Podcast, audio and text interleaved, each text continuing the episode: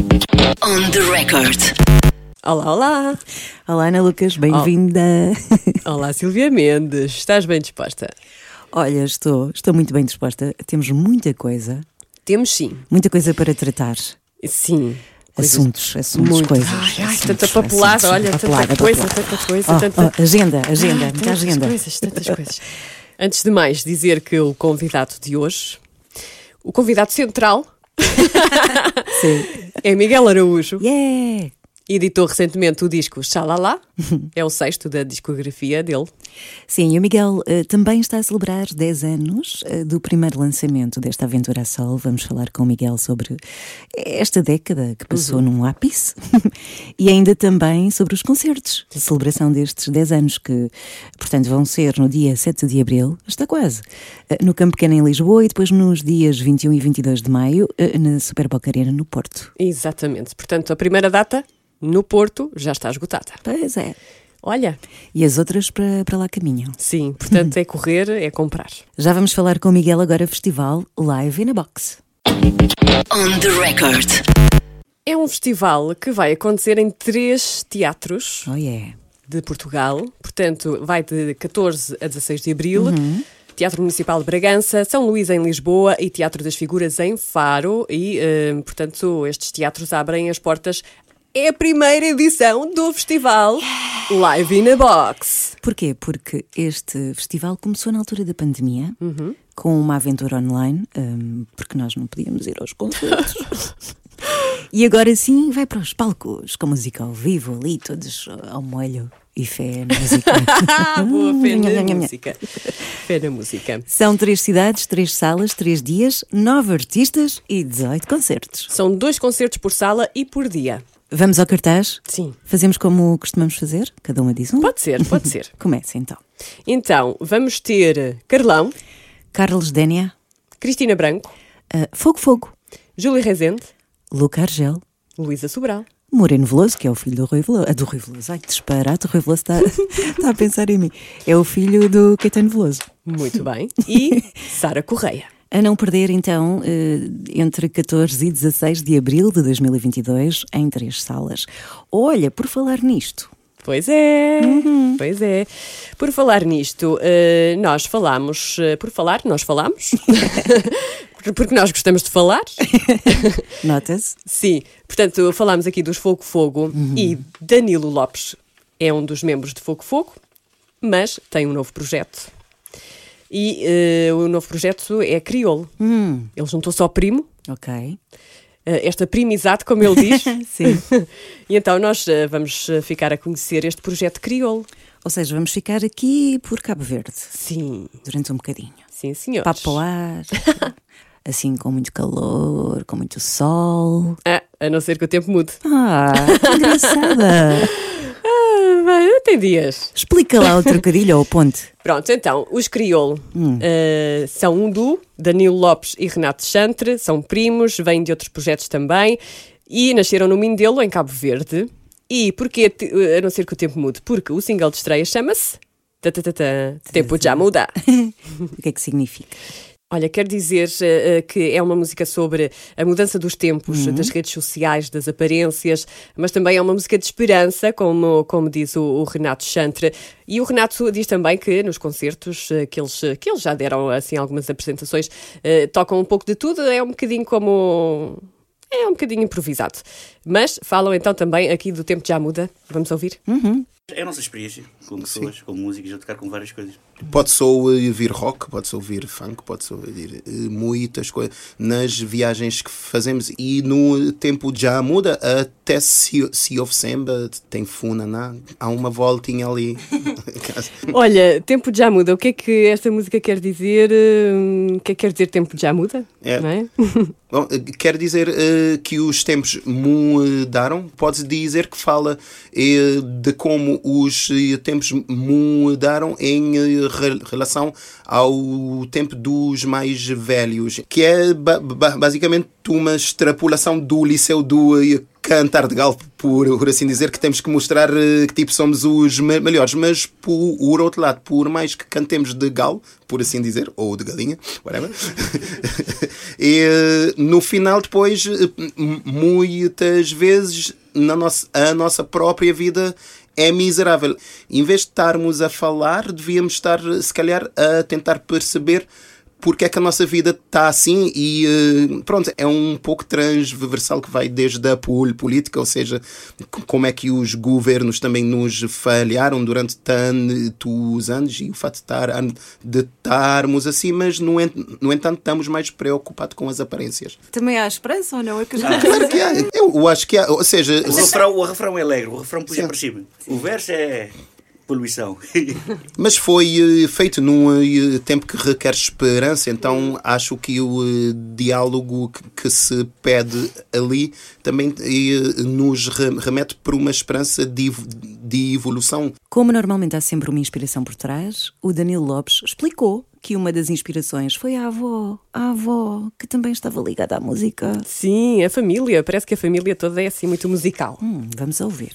Com- Começamos com umas músicas que a minha avó tinha gravado nos anos 90. F- Foi uma homenagem que ela fez ao meu avô. E ela la- lançou um CD chamado Promessa. E eh, são músicas dos anos 20 de Santo Antão. Mazurcas, eh, valsas. Nós, os netos, gostávamos muito do C- CD e de ouvir a, a nossa avó cantar estas músicas. Então resolvi, resolvi trazer para este projeto, juntamente com músicas de Santiago, de um eh, compositor eh, que gostamos muito, que é o Orlando Pantera.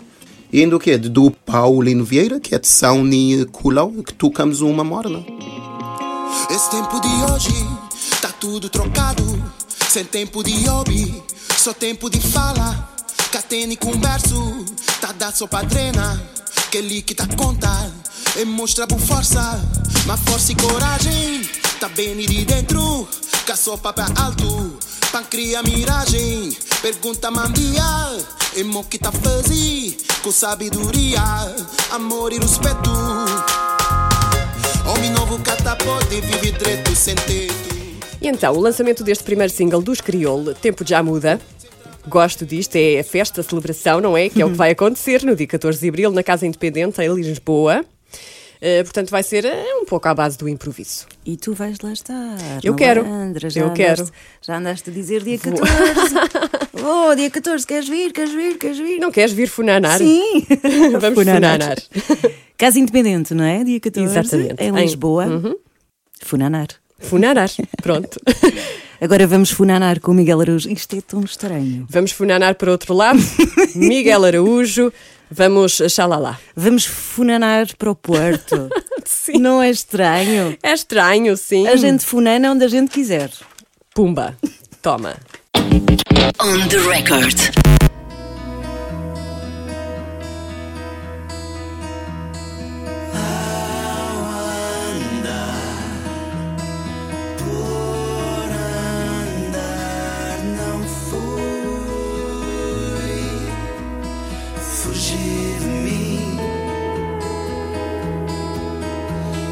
Hoje é com muito gosto que temos aqui o Miguel Araújo. Bem-vindo. Olá. Tudo bem? Obrigado convite. Bem disposto. Sim, claro. É um prazer conhecer-te. E eu acho que é a primeira vez que eu venho à M80, por isso estou Ah, muito contente, vamos. Olha. pode ir? Apesar de já sou aquele artista Já velho passas. que já passo na M80 já. Passas o fiz de limão. Sim, sim, sim. Acho que é a que está a passar agora. Eh, estás bem disposto? Sim, sim, muito. E estás a adorar estar aqui na, na aula da M80. Estou muito contente. Eu geralmente venho aqui a Sampaio Pina e tipo às 7h45 da manhã ainda meio. Agora se vir assim uma hora mais decente é, é muito fixe. É também. quase late night. oh Miguel, tu eh, tens um disco novo, Xalala, que é um nome que eu gosto particularmente, mas explica a origem deste nome, Xalala. Xalala é aquela, aquele recurso fonético muito comum na música Sim. pop. Cada pessoa, por exemplo, qual é, qual é o xalala que te vem à cabeça de uma, de uma música? Se essa é uma música infantil, carrossel, não é? do carrossel. É? A correr, Xalala, a saltar. Olha que no Porto não é Xalala. xalala, é tralala. Ah, A é? sério? É, no Porto é tralala, essa A música. correr, tralala. Do Rio Mondego para cima, o chá passa para trá.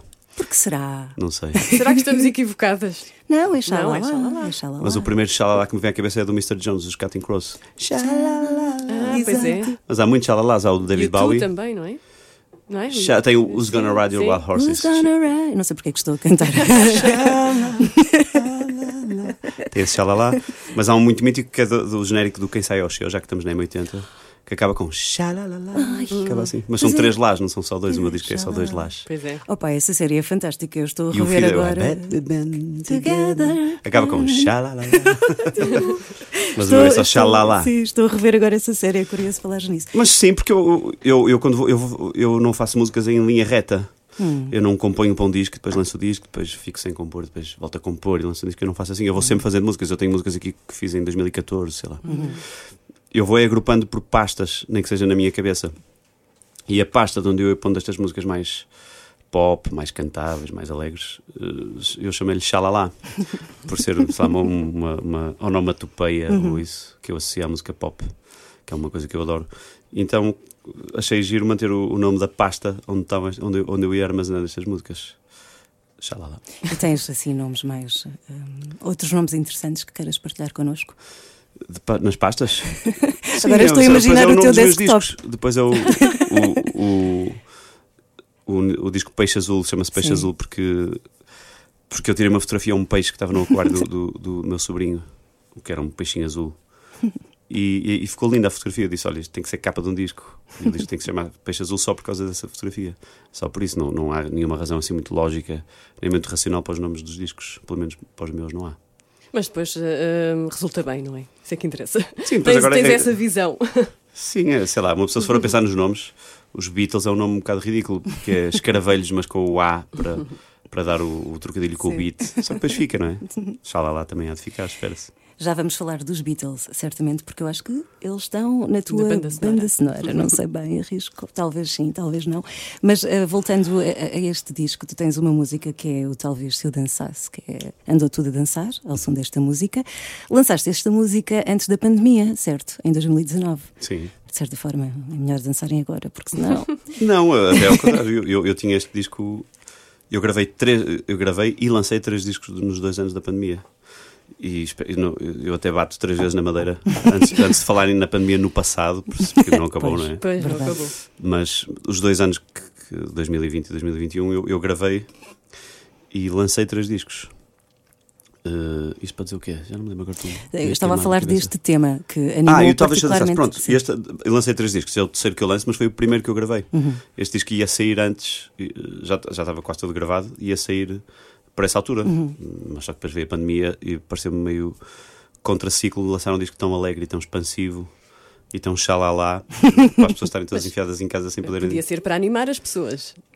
Sei lá, mas, eu, mas, mas sei lá, sem haver concerto, achei estranho. Isto era um disco muito vocacionado para tocar ao vivo, Uhum. por isso eu preferi não lançá-lo logo. Por isso o primeiro single saiu com dois anos de avanço. Foi estranho, mas também tudo foi estranho no mundo.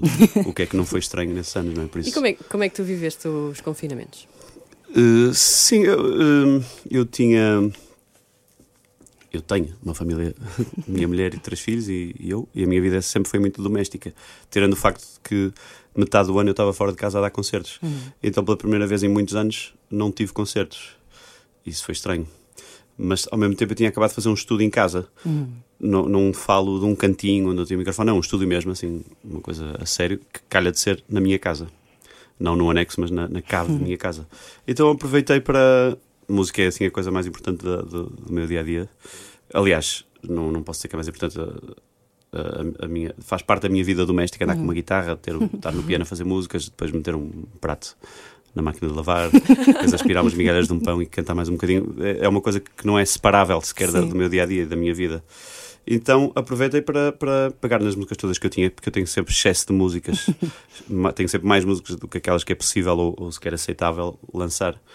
Então dediquei os meus dias a, para além de estar a fazer a telescola com as crianças e tal, sempre que podia, esgueirar-me para o estúdio e ir gravando todas as minhas músicas e, e todas as que eu tinha nessa altura. Agora já tenho muito mais, porque entanto fiz muitas mais. Todas as que eu tinha eh, armazenei nestes três discos, que acabam por ser umas 30 e tal músicas ao todo. E, e foi assim que eu ocupei a minha pandemia. Foi, a, foi, a, foi no estúdio a gravar e a fazer o que, eu, o que eu sei fazer, não sei fazer mais nada. E fizeste muito bem. E, e tens também a música Dia de Procissão. portanto, eh, ainda estamos na pandemia, não é? Mas há uma guerra aqui bem perto. Uh, e o dia de, de precisão uh, diz se a América se lembrar de carregar no tal botão, agora não é bem a América. Estamos Não, a, mas é o mesmo botão. o quão visionário botão, não é?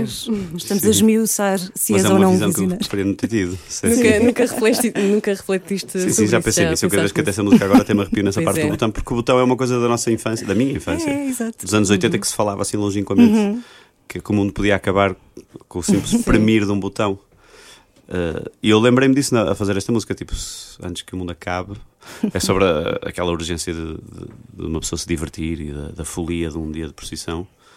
Uh, e e a, a metáfora que eu arranjei para o fim do mundo foi se a América se lembrar de carregar no botão. Porque não é se a Rússia, se a Rússia carregar, os americanos também têm que carregar e Exato. pronto. O botão dos americanos também está presente. Mas nunca na vida eu poderia sequer supor que isso não passaria de uma metáfora longínqua e absurda e que se ia falar outra vez do botão passado pouco tempo. Isso é inimaginável, nunca nenhum Sim. de nós podia imaginar nada. Mas agora parece que é mais. hum, que pode ser. hum, que está mais perto da realidade, não sei, não é? Claro, sim, acho, aquilo sim. não podia ser mais longínquo da realidade do botão nuclear, não é? Sim. Eu até pensava que já nem funcionava de tão peso.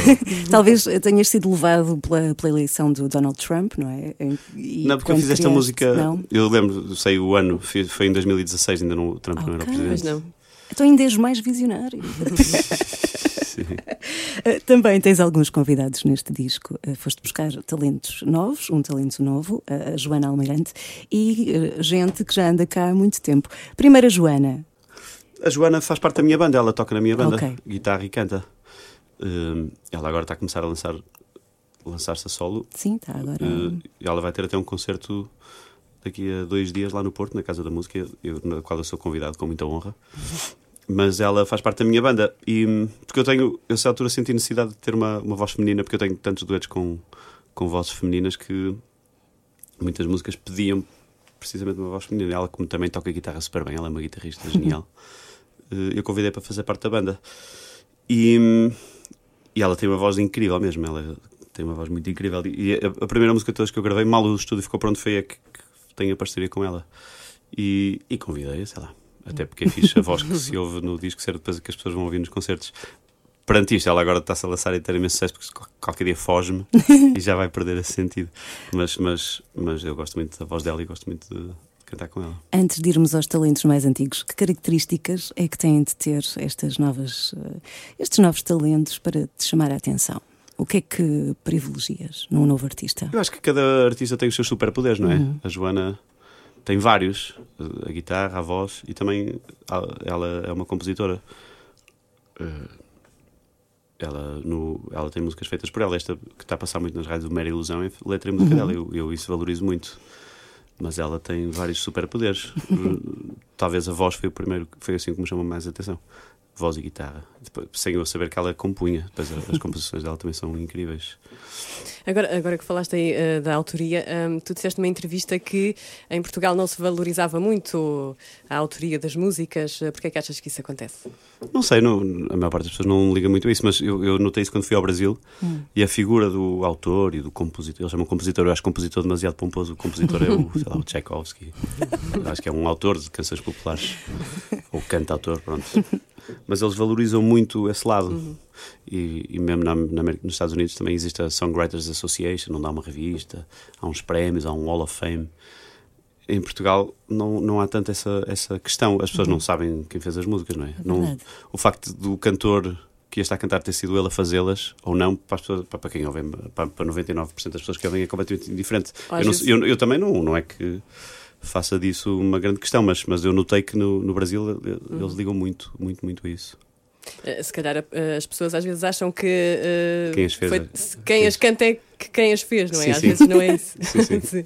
Mas acho que sim, as pessoas pensam muito nisso. Aquela música do não sei quantos ou da não sei quantas. E, e por falar em grandes letristas, uh, falando agora também dos talentos mais, mais antigos, tens o Rui Reininho, que é, que é um, um grande, um grande letrista, um mas grande também. cantor, apesar dele, Sim, dele, sim, dele sim. próprio não achar. Ah, não dele. acha? Ah. Humilde.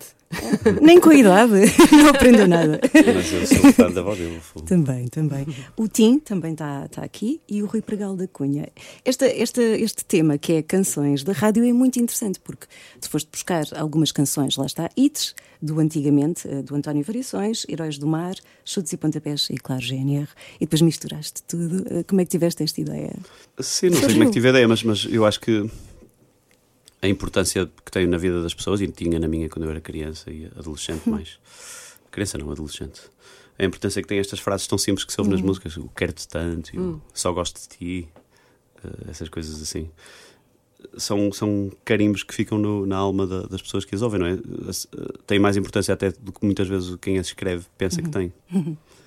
E, e eu fiz uma música que é mais ou menos um recado apaixonado de alguém que não tem coragem de falar com a sua amada e, e na sua imaginação fala com ela através das, das canções.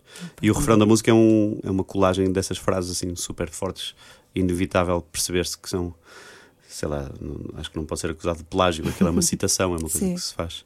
E eu, eh, a essa altura, tive a ideia de convidar os originais para cantar comigo no segundo refrão em diante, as frases, as suas próprias frases. Para já, é uma honra enorme e é um, é um momento. Quando eu ouvi aquilo, fiquei incrivelmente emocionado mesmo. Além disso, é uma maneira de saber que eles autorizam que eu use as frases deles. Eu tenho que perguntar diretamente, porque se eles aceitam participar, também não me vão processar com certeza por eu estar a usar as frases originais. Claro, e, ou seja, é uma mixtape. Uma declaração de amor em forma de mixtape numa, Sim, sim. numa canção com os próprios autores. Exatamente. Grande ideia. Hum, muita, muita gente ouve as vozes deles e pensa que é um sample das gravações originais, Sim, mas não, sim, é. não é. Até porque a melodia é diferente. Eu, eu cito as frases, Uhum.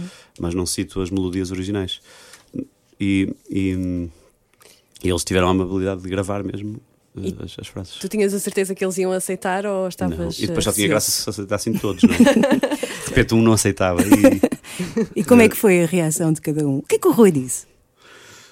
gostou muito da música, elogiou Ok. a música. E nem foi questão para ele, eu passei a minha casa. Qual dos. Ruís? Qual dos Ruís? Ah, o, o, o Reininho. O Reininho apareceu em minha casa, gravou, impecável.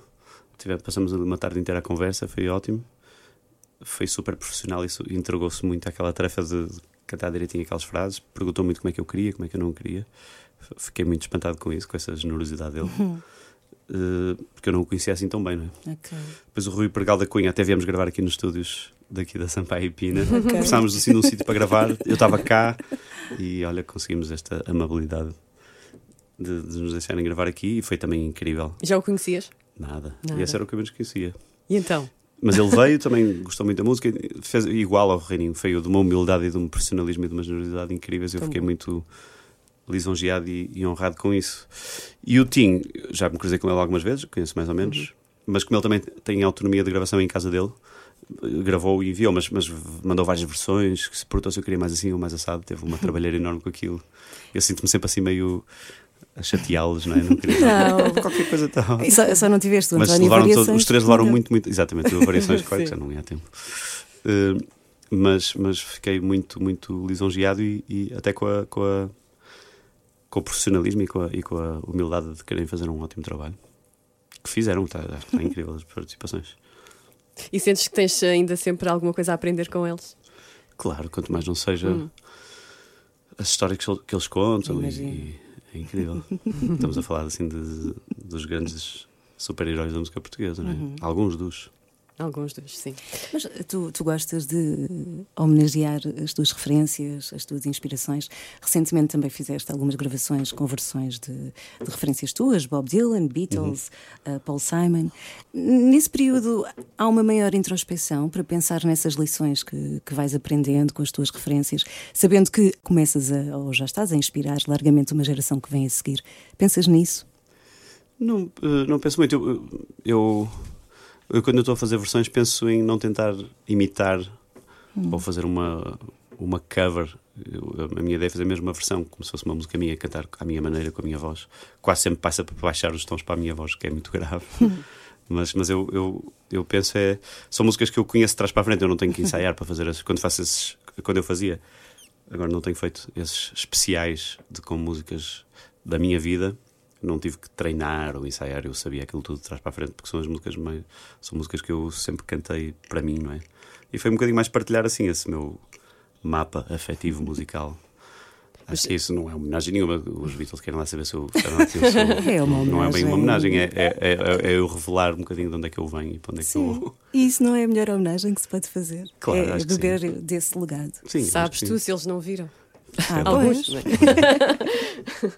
Olha, e, e também eh, tens músicas que, por exemplo, Axel Rose, não Ai, é? adoro. Grande fã. Não é? Fã Sim. número um, sou eu. Há uma frase muito gira nessa, nessa canção que é como é que é? Ah, o Axel Rose caiu, Caiu. e estatelou-se uma geração. A nossa. Estatelou-se e não se levantou. O que é que. Não, morreu, morreu- O que eu sinto da- do, que se via das escadas do meu liceu era que. Portanto, eu, eu, eu iniciei-me na música e no gosto pela música através de tios. Geralmente as pessoas. Os capas. Sim, mas geralmente as pessoas apaixonam-se por música por influência do irmão mais velho, de um primo mais velho, né? naquela primeira idade em que se começa a ouvir música, aos 10 sim, anos ou 11. sim, sim. No meu caso foi pessoas de 30 anos mais velhas. Geralmente é pessoas de 5 ou 6 anos mais velhas. Por isso, as pessoas da minha idade, eu, eu na minha idade não me identificava com nenhum dos meus amigos em relação às músicas que eles ouviam. Porque eu ouvia Beatles e Rolling Stones e o pessoal ouvia New Kids on the Block e Snap e, e Technotronic e essas coisas assim. E, e eu não tinha, não tinha ninguém com quem falar sobre música. Mas quando apareceu assim, se calhar aos 12, 13, eu entusiasmei pelo hard rock que se fazia na altura. Os Guns, os Metallica. E adorava. E, e pela primeira vez na vida senti-me parte de um rebanho, de uma onda que havia. Andavas de cabelo comprido. Não. Andava com o cabelo assim mais ou menos pelos ombros. Já é comprido. Sim, não, meus pais não deixavam que passasse muito dos ombros. E, e estiveste no concerto ah, em que o não tive, mas eu só tinha. Eu tinha 13 anos. Ok, pois. A minha mãe não me deixou, mas Não já, deixou. ao Metallica, pouco tempo já, já podia. Em Alvalade? Sim. Que houve um incêndio ou o que é que foi? Não sei Não se foi não. um incêndio, mas havia para lá fogo, que eu vi no YouTube, também não foi. Mas eh, não, acho que houve um. Havia uma pirotecniazinha controlada, Isso, mas isso. houve um concerto dessa digressão em que o, o James Hetfield queimou o braço e, e- Ok. e ficou sem tocar durante uns tempos e era o Roddy que tocava Ah, na vez ok. dele. Mas Então, em Portugal não houve nenhum estou, incidente. Estás a estou a baralhar. confundir. Opa, já lá vai Sou muito muito, tempo. É muito fogo, é muito tempo. mas, mas, portanto, eu pela primeira vez na vida senti-me parte de uma, de uma legião Hum. e podia falar com pessoas sobre música, sem ser o, o retrógrado que gostava de música dos anos 60. Só que depois isso passou rápido para outra onda, Jamiroquai, etc. E foi por essa Ah, altura do Axel cair ao chão. Não foi culpa dele, mas, mas o que é que acontece? O concerto foi muito decepcionante para as pessoas que pagaram e sonhavam com ver o. Foi na altura que as bandas começaram a vir cá, não vinham muito antes. Ante- Antes disso, as bandas não passavam por cá, tinha que ir a Madrid ver concertos. E, e de repente o Axel Rose, na primeira ou segunda música, cai ao chão e canta mais de metade do concerto deitado. Foi muito decepcionante e, e talvez isso possa ter. ter ele era muito arrogante, muito. Um bocadinho. É E mal pronto, e essa-. E depois aparece uma onda nova com o Jamiroquai e com os Brand New Sim, Heavies sim, e com sim, etc. E com grandes também. E que, e que varreu. eh, eu mais uma vez fiquei desamparado sem. Não sei, estatelou-se a geração nesse sentido. Ok, e depois o que é que aconteceu? Que foste para, o- para que paisagens a seguir? Uh, grandes, muito. Muito Pearl Jam, grandes. Nirvana, adorava. Adorava e ainda adoro. Uh, fui ver os Pearl Jam ao Dramático de Cascais. Isso já foi em 96, é um bocadinho mais Sim, tarde sim, já, sim, já não tinha pedido Já nada a ninguém. Apanhaste com o 18. Eddie Vedder. Eu sei que ele eh, se atirou do palco. Sim, e uma, uma amiga minha com quem eu fui ao concerto, a Gini, não sei se nos está a ouvir, que é grande fã. No dia seguinte foi ao McDonald's e, e, e teve com o Stone, gosta de ir com o Mike McCready e com o Jeff. Lynne até comer A um comer um. Big Mac. Ah, Não eles podiam andar, ninguém os conhecia, não é? Assim Sim, as caras. altura, o Eddie é. Vedder provavelmente Pois não, não, puder- não pudesse, Uhum. mas, ele- mas ela viu-os. Mas ele também era menino para ir. Não, eu acho que ele vinha meter-se aí na- nas iriceiras e tal. Sim, portanto, ia surfar, é. Nós já estamos no final da- da- Pois. da entrevista. Aí que pena, eu tinha uma história incrível com o Eddie Vedder. não, Segura, não, espera, segura, estamos segura. no final porque Ah. esta conversa Não. parece ter no final, nós Sim. temos as coisas muito organizadas, mas já vais contar, como é óbvio, já vais contar. Mas antes disso, queremos falar também do livro, seja, eh, seja o que for, porque reúne as tuas crónicas que foste assinando para, para a visão. E hum, eu vou ser muito honesta, eu não li as crónicas, mas, eh, portanto, isto é aqui um bocadinho estranho de estar a falar de uma coisa que eu não li, mas de qualquer forma sei que eh, nesses textos valorizas muito uma coisa que é cada vez mais importante, que são os, como o jornalista da visão escreveu, os pequenos estudos. Ou seja, aquela história dos pequenos nadas, como é ele fez um trocadilho. Grandes nadas, pequenos na- estudos. Isso. Ou seja, é valorizar cada vez mais os pequenos gestos de amor, creio eu, as pequenas coisas. Eh, É isso que. É essa a tua visão do mundo que está concentrada neste livro? Talvez seja assim, eh, 99,99999% das pessoas não fazem grandes feitos nem grandes coisas, mas são essas 99,99999 que sustêm e sustentam esta, esta coisa toda, né? vão para, o, para o seu trabalho, fazem as suas coisas. A vida é isso. Mais do que, sei lá, o Einstein ou Thomas Edison. Havia também a pessoa que, que lhes punha a sopa enquanto eles estavam a dizer que fez essa sopa, foi comprar as coisas para essa sopa, depois limpou, lavou aquilo tudo no fim. Sem isso não, também não é, não é nada. Não é? Eu fiquei deliciada porque eu estava a ler a, tua entrevista e tu às tantas dizes: ah, o senhor do café. eh, é tão simples agradecer, não é? Ao senhor do café. Tens sempre um É- sorriso, não é? Para, para a pessoa. E depois é a cadeia, não é? Tu sorris para o senhor do café, o senhor do café vai sorrir para a esposa, vai- ou seja. E ao contrário, se uma pessoa Sim, sim. ladrar ao homem, É depois ele também vai ladrar e Sim. acaba alguém. Depois aquilo vai aumentando, não é? acaba alguém morto numa, numa viela por causa do, do- do idiota que não Que foi antipático gajo do café. Vai Mas- escalando. Sim, sim. acaba é com o gajo a levar uma verdade, é bofetada em cima do palco nos Oscars. Olha, Sim, ainda bem sim. que o Chris Rock não, pronto, não se volta também, não é? Imagina. Exatamente. Mas ah, isto para dizer o quê? Ne- Neste mundo caótico, ah, como é que a tua visão do mundo se vai adaptando? E também à medida que o tempo vai passando, não é? Eu sou muito fã da Madre Teresa de Calcutá e a Madre Teresa de Calcutá tinha uma frase que é: Não me peçam para ser contra a guerra, peçam para ser a favor da paz. Não é bem isso que ela, ela, ela diz assim: Não me peçam para participar em manifestações contra a guerra, peçam-me sim para participar em manifestações a favor da paz.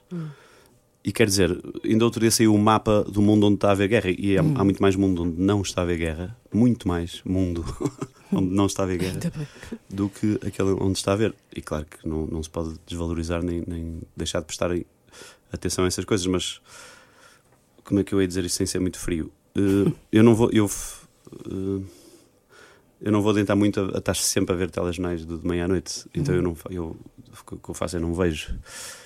Eh, porque senão não posso. O que eu tenho para contribuir para o mundo melhor é estar animado a fazer as, as minhas coisas e, e, e, não a ser completamente irrelevante e, e desimportante, simplesmente colado a um telejornal. Então eu não vejo mesmo. A minha mulher às vezes põe, eu ponho os headphones e, e vejo outra coisa qualquer. Ou, ou, eh, ela já sabe que não adianta, eu não vou ver. Mas, eh, eu não vejo noticiários há anos. Gostas de estar informado. Mas o que é que é estar informado? O que é que isso é? O que é, o que é Saber que o que se passa. Que quanto se passa? tempo temos? O que é que se passou hoje? O que é que aconteceu hoje? Não, é- não vou adiantar muito em, saber, o- em ouvir o Milhazes e o, e o Rogério. Adoro, mas não vou adiantar nada. Eu para já não percebo nada. Quando a guerra estalou, eu estava em Cabo Verde e, e tinha os canais Ah, portugueses estavas tão tinha, bem em Cabo Verde. e tinha também a BBC. Ok. E na BBC eles falavam de uma maneira que eu percebia tudo. E nas televisões portuguesas é, é só geo, Hum. influenciou, estratégia dos tanques e dos, o nome dos aviões. Eu não, não vou adiantar nada. Eu não gosto de falar disto porque parece que estou a armar-me, mas a minha casa está pronta para receber quem precisar de ir para lá. E agora, nos próximos dias, vai acontecer isso. Eu não posso fazer muito mais que isso. Eu sinto como um dever meu não estar sempre viciado nos telejornais e nas desgraças que acontecem a toda hora. Porque não vou adiantar nada, só antes pelo contrário. Adianto mais a estar disponível para as minhas músicas, pronto, quanto mais não seja. Sem e para ajudar as dúvida. pessoas que forem para lá morar.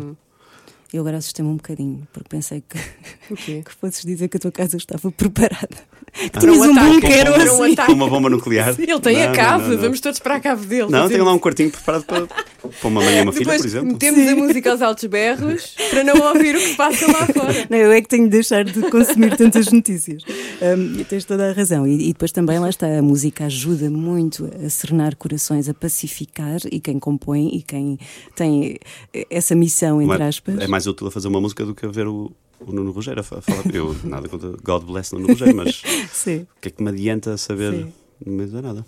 Então eu não vejo mesmo, não vejo mesmo. sem dúvida. Não significa que eu esteja a leste, eu sei o que é que está a passar, mas não, não vi os primeiros dias. Depois E a tua mulher depois mais. não te diz, ela já sabe, não é? Já sabe que não vale a pena. Já eu sabe que não vejo vale a pena. Eu já convenci também a não ver agora, não tem visto. Sim, eh, eh, agora também é uma altura importante na tua vida, porque estás a celebrar 10 anos. Ai, é verdade. 10 anos. Que- Como é que te sentes? 10 anos. É muito, é pouco. Eu para já não, não, não faria se não fosse a pandemia, mas a pandemia veio-nos mostrar que não se pode dar nada por certo, então de repente não vou deixar passar a oportunidade. É o dia em que faz. O, o do o Campo Pequeno é, é 7 e o do Porto é 21 e 22. E o 21 já está esgotado, 21 de maio. E é, faz 10 anos nesse dia que saiu o meu disco. Então eu disse: opá, vou juntar a malta, os meus amigos da música e vou fazer uma festa rija, porque nunca se sabe por que razão é que seremos impedidos de dar concertos ou isto ou aquilo. Não sei, por isso já não, já não vou deixar escapar esta, esta efeméride. 10 anos é só um pormenorzinho. não, não será um daqueles concertos tipo com o best-of dos 10 anos. vou tocar músicas do disco novo, vou tocar músicas do tempo todo. Mas eh, não, não tens assim aquele pensamento fogo? 10 anos, meu, já estou aqui nisto. Há Mas 10 já, já anos. estou nisto há 20, não é? Há 10 Sim, anos. sim, Tipo, sim, sim, Os azeitonas sim, são de 2002, sim, faz sim, 20 sim. anos. 2002, as- ai, Sim. pois, pois é. Fora o tempo que eu tive a aprender e a andar em E na palcos, banda de versões, assim. não foi? Sim, sim. Eu, o primeiro concerto que eu dei foi na minha festa de anos, quando, quando eu fiz 13 anos, portanto, 1991. Então são. O quê? 30? Já são 31 anos disto.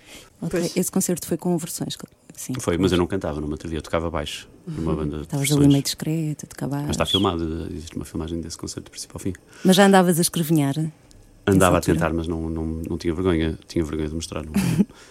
Graças a Deus foi tudo para o lixo. Tudo que quando é fazer. que. Ah, graças Não. a Deus. Comecei não. logo a tentar, mal aprendi. Aos 12, 13 comecei a tentar fazer músicas. Mas quando é que tive, eh, perdeste a vergonha de mostrar? Ou de... Oh, já velho. Ah, foi- Já velho. O meu primeiro de disco. o meu primeiro disco faz 10 anos. Eu tinha, claro, que tenho as músicas todas dos azeitonas, mas os azeitonas tinham assim uma camadazinha de se- ser cómico e ser distante, por isso eu podia sempre alegar isso. Mas assim, músicas despoldoradas totalmente Uhum. Eh, em carne viva. O meu primeiro disco eu tinha 33 anos já. Mas tu- Uma- tu uma parte tens- das pessoas começam muito mais cedo que isso, não é? Ainda O tens, Leonardo eh, Cohen começou na música mais tarde, não foi? Acho que eu sou de todos, todos os grandes nomes da música. não, mas assim, sei lá, tarde, tipo aos 29, sei lá. Eu acho que isso dá muito estilo. Nunca é o tarde, Mark Knopfler não também é? começou aos 27, 28. Sim. Mas 33 é mais. todo. Mas olha, tu, tu há pouco falavas eh, dos teus tios, não é? Que foi com eles que começaste a. A ganhar o entusiasmo. eh, sim. E os teus tios são os capas, têm uma Sim. banda. Uhum. E também vão estar contigo neste, Vão. neste aniversário, vá. Não, senhor. Eles têm uma banda que ensaiam todas as segundas-feiras desde 1966 para. Opa, isso é tão giro.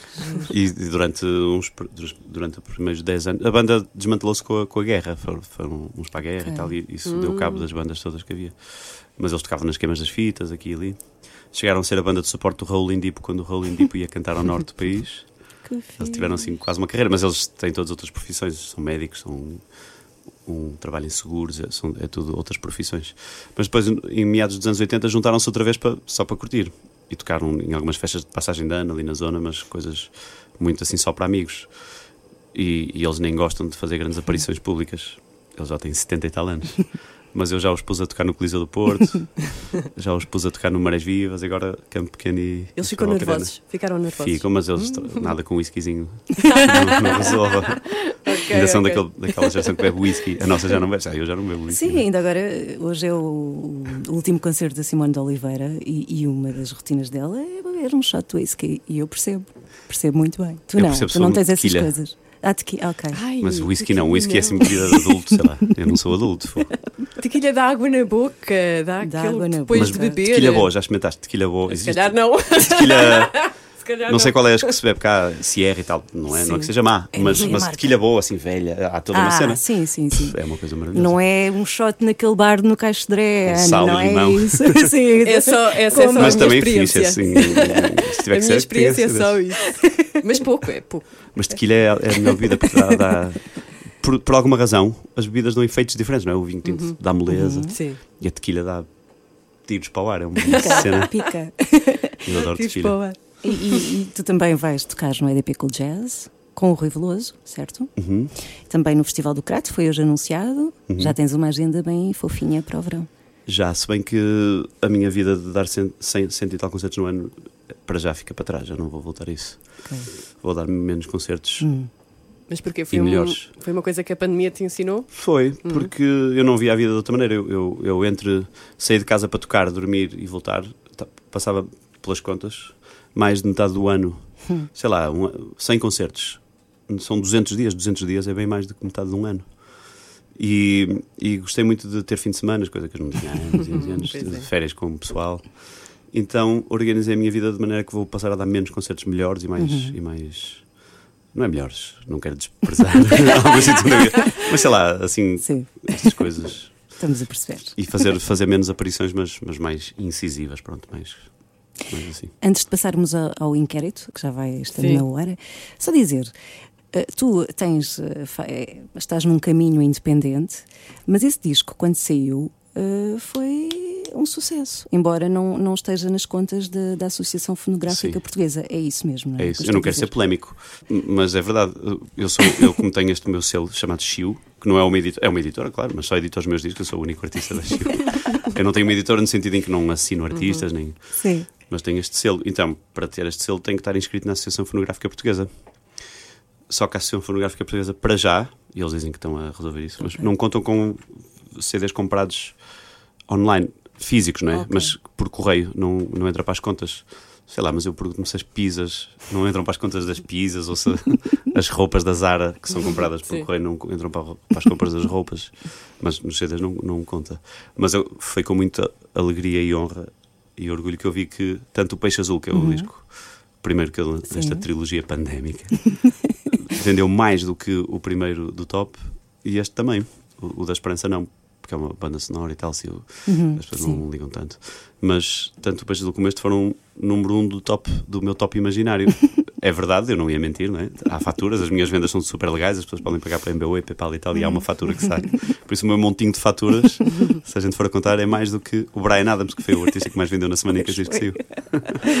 E pronto, mas eu não quero estar agora a desmerecer a a Associação Fonográfica Portuguesa, era o que mais faltava e, e eles estão a trabalhar no sentido em que estes vão passar também a contar e pronto. Mas é uma coisa oficiosa e não oficial. Vamos saber da tua banda sonora. Ah, estou muito banda sonora da curiosa. tua vida.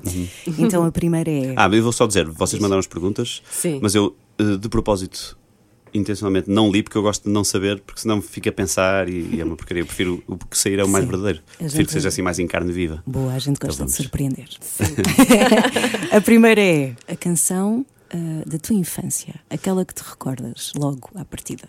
Ok, vou ser eh, sincero, é o Ebony and Ivory, foi a primeira música que despertou em mim Do Paul McCartney. uma explosão total. Eu que sou muito envergonhado e nunca fui muito efusivo. Uma vez estava em casa dos meus pais e estavam lá umas pessoas. E o- Ebony and Ivory é de 82, por isso eu devia ter 4 anos. Uhum. E quando essa música começou a tocar, eu comecei aos saltos, Uhum. tipo, o elétrico, e não é nada coisa que eu fizesse ou faça. E os meus pais, é lá. Mas tu, tu lembras-te disso? Lembro. Ai, que giro. É, é perfeitamente. do, do Paul com o Stevie Wonder, não Sim, é? a minha primeira maravilhosa. paixão musical é o Ebony and Ivory.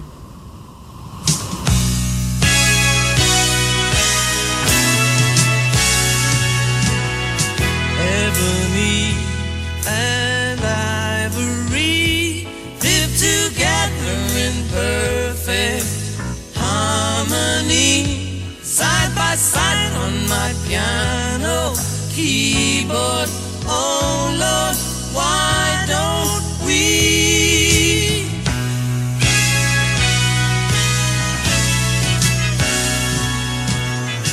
We all know that people are the same wherever you go. There is good and bad in everyone. We learn to live, we learn to give each other what we need to survive. Together alive, Ebony. Agora, o disco que ouvias na adolescência, em loop, aquele assim mesmo. Eh, posso dizer o Tens para o Jam? Há pouco dizias que tinhas uma, uma história. Com o Eddie Vedder? Quem Ah. não tem? Eu não Não é? tenho. Eu não tenho. Vou contar, é um bocado Conta comprida, tudo. mas, mas acho que vale a pena. Por favor. A mesma Gini, a minha amiga com, com quem do- que estava no grupo que fomos ver os Pearl Jam ao Dramático de Cascais. Depois o Eddie Vedder foi, ao, foi a Amsterdão agora na, pá, há três anos ou quatro. Sim. E nós fomos ver, eu fui com a minha mulher, com a Ana, e, e, e, dissemos a- e convidámos a Gini para vir, porque eu sei que ela é mega fanática do Eddie Vedder, ela vive o sonho de o conhecer um dia. É, o marido dela já sabe, tipo, sou-te fiel, prometo amar-te e respeitar-te para toda a vida, a menos que seja o Eddie Vedder, pronto, ele sabe disso. Precisamente. E de repente nós fomos ao concerto do Eddie Vedder. E a primeira parte era o Glenn Hansard, sabem? Adoro. Sim, sim, sim. Pronto, ao Foi como aqui em Hansard. Lisboa também. E pronto, e nós fomos à Arena de Amsterdão. Porque, mas ele nessa edição não veio a Portugal, eu acho. Porque é, É que nós fomos a Amsterdão é vê-lo? já provável. não sei, mas acho que ele não veio nessa em concreto. Era o ele sozinho. último, creio que foi, que é É o 2019. Road on the Water. Foi 2019. sim. 2019, o último na Altice Arena, do Eddie Vedder, com o Glenn Hassard também. Então foi essa digressão, só que eu, eu provavelmente ia a concerto, não sei o quê, então Ok. fui a Amsterdão. E a Ginny veio connosco e, e, e então o Glenn Hansard, dessa altura, diz assim: Eu sei que está cá um, um artista português, ele não Ah, sabe sério? que eu sei que ele está cá, mas ele está cá. Uau. E eu vou convidá-lo para vir aqui ao palco cantar uma música comigo, que é, que é uma música que eu adoro. Eu pensei, "Fosse, porque nenhum português já me estava assim a pentear. Walter Lobo, sabem quem é o Walter Lobo? Era o Walter Lobo.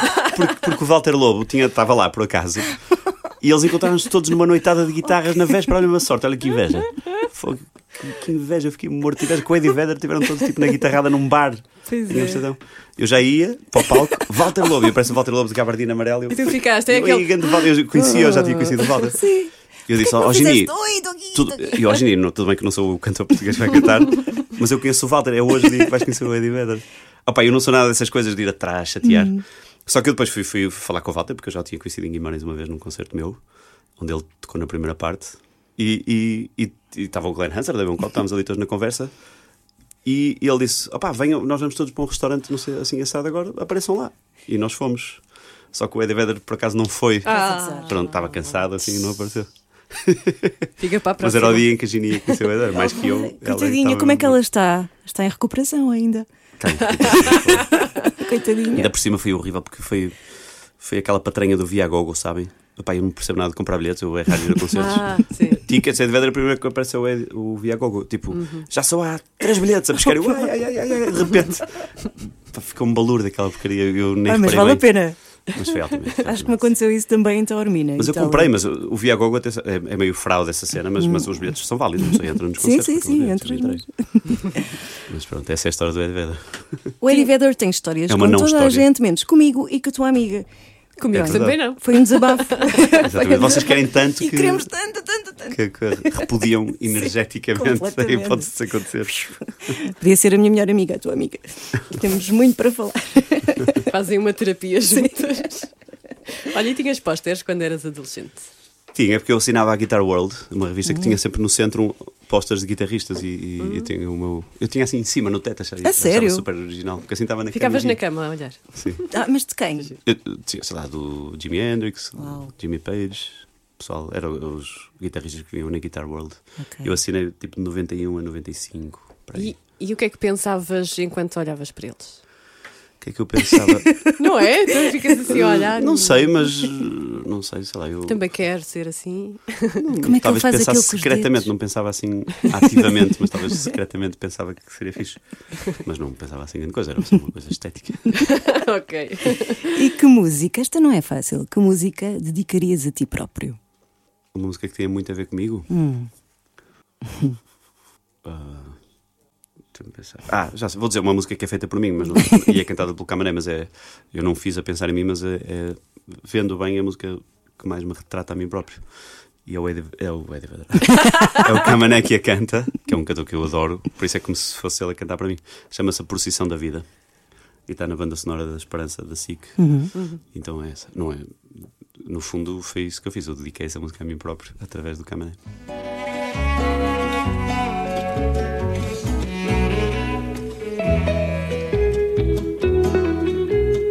Era o homem da batuta a dar o mote para a entrada da tuba e do fagote. Era a guarda de honra de cavalo a trote, e enquanto os da frente iam de archote, eu não ia, eu não ia, mesmo quando nesta rua ainda havia cavalos, tubas e archotes, e eu ficava a ver de camarote a procissão da vida. Estás um bocadinho camuflado nas tuas, eh, nas tuas canções. Mas nessa não é? nem estou assim muito. Nessa, Nessa estás mais exposto. Sim. Bonito. Concerto. Sim, é bonito. Concerto que mais te marcou. Rui Veloso e os Otimistas no Coliseu do Porto em 1990, em outubro de 1990. Uau. Como é que foi agora subir ao palco com o Rui Veloso? É, No- nos repente, 40 anos de. De repente há assim um zoom no tempo em que eu tenho 12 anos e estou a ver o concerto que mais marcou em toda a minha vida no mesmo sítio, Coliseu do Porto. Com a diferença que desta vez eu estou em palco com ele. que fiz. Da ideia que eu estou a dizer, pá, da ideia que eu estou a falar com o, o eu de 12 anos, é, nem tu vais acreditar no que está a acontecer. Por isso é que eu há pouco perguntava como é que ia olhar para estes anos todos e pensares fogo. Já passou este tempo todo e eu estou aqui, não é? Agora a fazer isto. Sim. E o concerto, que, o concerto que mais te desiludiu? Que saíste lá mesmo? Ah, foi o Bob Dylan num, num festival em Espanha. Não sei porquê. Porque, sei lá, eu nunca tinha visto Bob Dylan ao vivo e eu adoro Bob Dylan, mas a pessoa que lá estava com aquela voz e a não falar era músicas não é o Bob Dylan, é é outra pessoa, é tipo um velho no lugar, no lugar Olha, eu não sei se te aconteceu isto. Normalmente está sempre um rapaz cá fora a, a tocar as, as canções com, com as versões dele, não é? E eu, pelo menos, quando o vi, quando vi o Bob Dylan na Escócia, eu saí do concerto Mais e fiquei a o ver português. o miúdo Tipo, que é para reconhecer as músicas. É, foi isso, não é? Mas eu, eu desde esse concerto nunca mais vi, nem nunca mais verei o Bob Dylan ao vivo. Aquele era um festival. Eu fui ver para ver o Dave Matthews. Foi, em nove- foi, no dia, foi em 96, acho eu. Foi a primeira vez que o Dave Matthews Band vinha à Europa. e também estava lá o Bob Dylan. Eu, claro que já agora Já também o. Bob Dylan. Vi Iggy Pop, foi alto festival. Dr. Music Festival, não sei se ainda existe, nos Pirineus. Já quase a chegar à, à França. Mas ainda em Espanha. E o Bob Dylan foi surreal. Eu, eu não estava a acreditar. Ele estava assim vestido branco, com um chapéu de cowboy branco. As músicas eram irreconhecíveis, a voz dele era irreconhecível. e ele era irreconhecível, tudo era irreconhecível. É um enigma, não é? Tens de pensar muito para saber qual é a música que ele está a cantar. é interessante. E que música é que te mete um sorriso na cara? Logo assim que ouves os primeiros acordes. Uh, Barcelona de Freddie Mercury. Ah, Sei lá, boa. foi a primeira que veio à cabeça. Porque é uma que, eu- que eu recorro quando estou a correr e falta-me energia, eu ponho essa para. E há ali uma injeção de adrenalina que essa música tem Das muito tuas épica. músicas, que música é que tu achas que faz o mesmo às pessoas? Sei lá, talvez se eu dançasse. Hum. Talvez, talvez se eu dançasse. És um homem romântico, Sou. Não no sentido de meloso. Hugh Grant nos filmes de domingo à tarde da TV. Não nesse sentido, mas, mas sou. Então, uma canção romântica. Uma canção romântica. Vou ter que pensar. Uh, Valsa Brasileira de Chico Buarque. Tu és um, és um fanzaço de música brasileira, não é? De- Não, sou fãzão do Chico? Buarque e tal, Sim, mas sim, sim. música brasileira é uma gaveta demasiado Sim, é ampla. muita coisa. Mas sim, eh, Chico de alguns músicos brasileiros, sim. Que é, não gostas do bom funk brasileiro? Não vais assim muito, ouvir um bom não- funk. Não é que seja mau, mas. não Podes gosto muito. fazer uma versão, talvez, se eu dançasse funk. Sim, talvez seja- Por que não? Ah, uma canção que te emociona verdadeiramente. Aquela canção que tu ouves e começas a lacrimejar. Ou quase. Uh, Brothers in Arms Dire Straits. A canção que gostarias de ter escrito. Brothers in Arms Dire Straits. Ah, boa. Through these fields of destruction, baptisms of fire. I've witnessed your suffering the battle reached high. And bad, in the fear and alarm.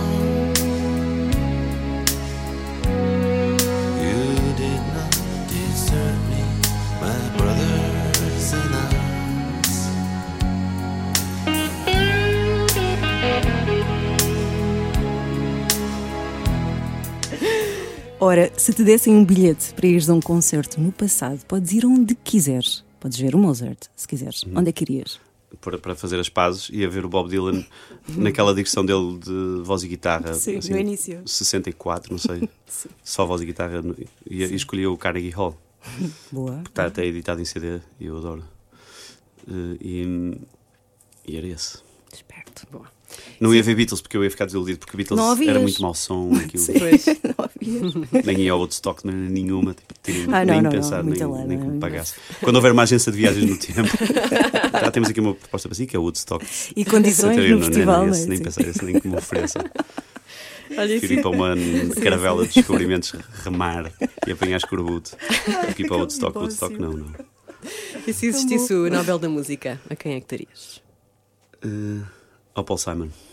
Porquê? Agora? Porque reúne assim a, a força da- das letras do Bob Dylan com um lado melódico que eu adoro e que o Dylan não tem tanto. Por isso assim o grande super-herói é o Paul Simon para mim. É a última, não é? Sim. Hum, que pena. Já É aquela. Então, hum, tadadadá, a música da tua vida. Uma canção só? Pois. Quer dizer, podemos abrir uma exceção, Sim. Miguel. As que tu quiseres. Eu vou dizer um álbum, Mingos e Samurais do Rio Veloso. Ok? Digo sempre, essa é uma velha resposta minha, já sei de cor. Mas é verdade, eu não posso ser, não posso mentir em relação a uma coisa tão importante. Mas Esse é o disco da minha vida e será sempre. Não consegues eleger uma desse disco? Para, para acabar. assim. Uh, Irmãos de Sangue é logo a número 1. Um. Pronto. É porque depois vamos acabar com, esse, com um bocadinho dessa música. Okay. Miguel, o tempo passou a correr. Ficaríamos aqui muito mais tempo. Um, obrigada pelo teu tempo. Uh, não esquecer então os concertos da celebração Sim. dos 10 anos. Eu, eu, não sei se nós falámos de todos os convidados que vão estar nos concertos. Uh, eu posso dizer, não sei se disse. Diz, diz. É o Rui Veloso, o António Zambujo, o César Mourão, Cláudia Pascoal e, em primeiríssimo lugar, os capas. As pessoas pagam realmente o bilhete para ver, é os capas. os capas. Bons amigos mesmo, não é? Uma celebração com bons amigos, boa música, Sim. gente mais nova, gente mais velha. Claro. Espetacular. Amigos mais recentes, mais antigos. A Cláudia Sim. é uma amiga, uma parceira mais recente. Mas, e shots uh... de tequilha, não é? Não, isso tem que ser. Tem que ser. Boa tequilha.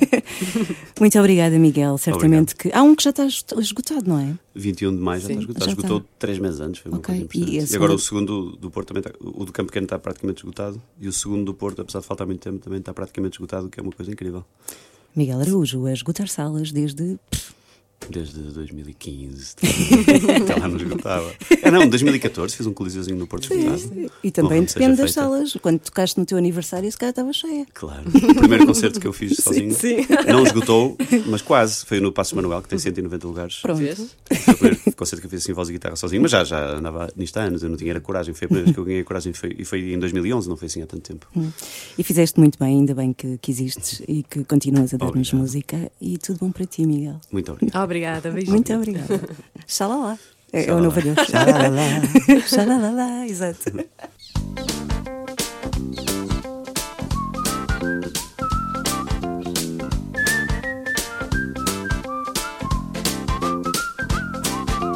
Ai, as tardes nas matas, a folhagem por tapete.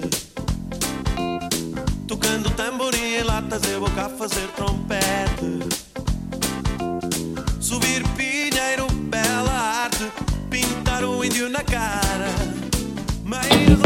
On the record.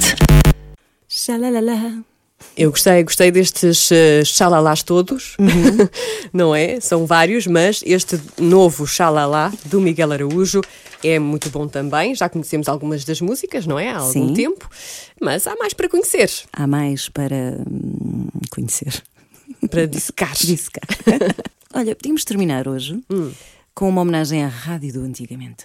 Como é? Porque agora lembrei-me, caros ouvintes, ilustres ouvintes, é assim, não sei. Então, é, até para a semana. É, é, mais formal. Então, continua lá. É o, o, auditório. O auditório. Um beijinho para o auditório, até para a semana. É beijinho, não sei se é beijinho. Não sei. Um ósculo.